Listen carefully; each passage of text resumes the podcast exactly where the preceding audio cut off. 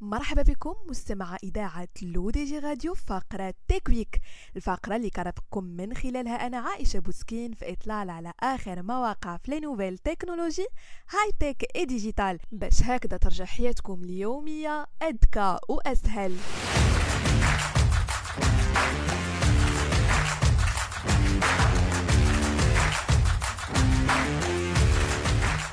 وبداية مستمعين مع شركة أمازون العالمية علنات بمناسبة la conférence re:MARS dédiée à l'intelligence artificielle عن إطلاق ميزة جديدة في l'assistant vocal d'Amazon Alexa واللي كتمثل في إمكانية التحدث بصوت شخص ميت ما بقاش على قيد الحياة وذلك تخفيفا منها عن آلام الفقد.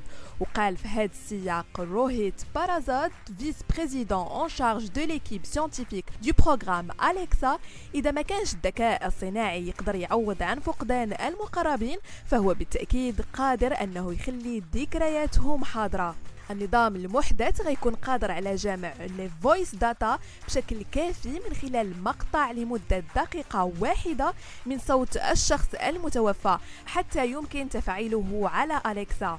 خروج هذا الخبر للعلن خلف ردود أفعال متباينة. فهناك من وصفها بالرائعة في حين أشخاص آخرين اعتبروا أنك تحاكي صوت شخص ميت هي فكرة مرعبة للغاية.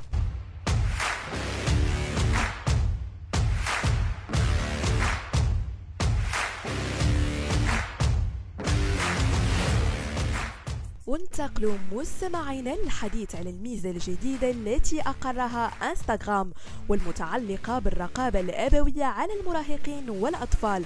فبعد ما كانت في الأول محصورة فقط في الولايات المتحدة الأمريكية أصبحت الآن معممة على مجموعة من الدول الأوروبية. في انتظار تفعيلها مع نهاية هذه السنة في كل دول العالم. وبالتالي ما على الأباء إلا أنهم يصيفطوا une demande ل les enfants ديالهم وكتفعل ميزة المراقبة une fois يقبلوها من les comptes ديال ولادهم. وتمكن هذه الميزة الأباء من تحديد وقت استخدام l'application من 15 دقيقة حتى لساعتين كحد أقصى. كما بإمكانهم يطلعوا على جميع الرسائل و les appels ديال الأبناء ديالهم باش هكا يحميوهم من خطابات العنف والتنمر وكذلك من الابتزاز الجنسي.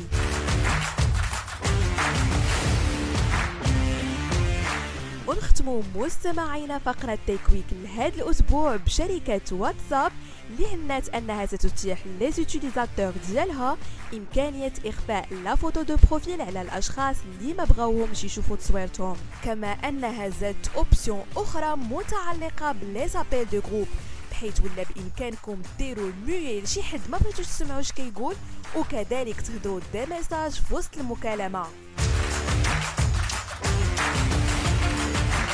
بهذا مستمعينا كنكون وصلنا لنهاية فقرة Tech Week للمزيد من المستجدات التكنولوجية والتقنيات الحديثة تابعونا la semaine prochaine.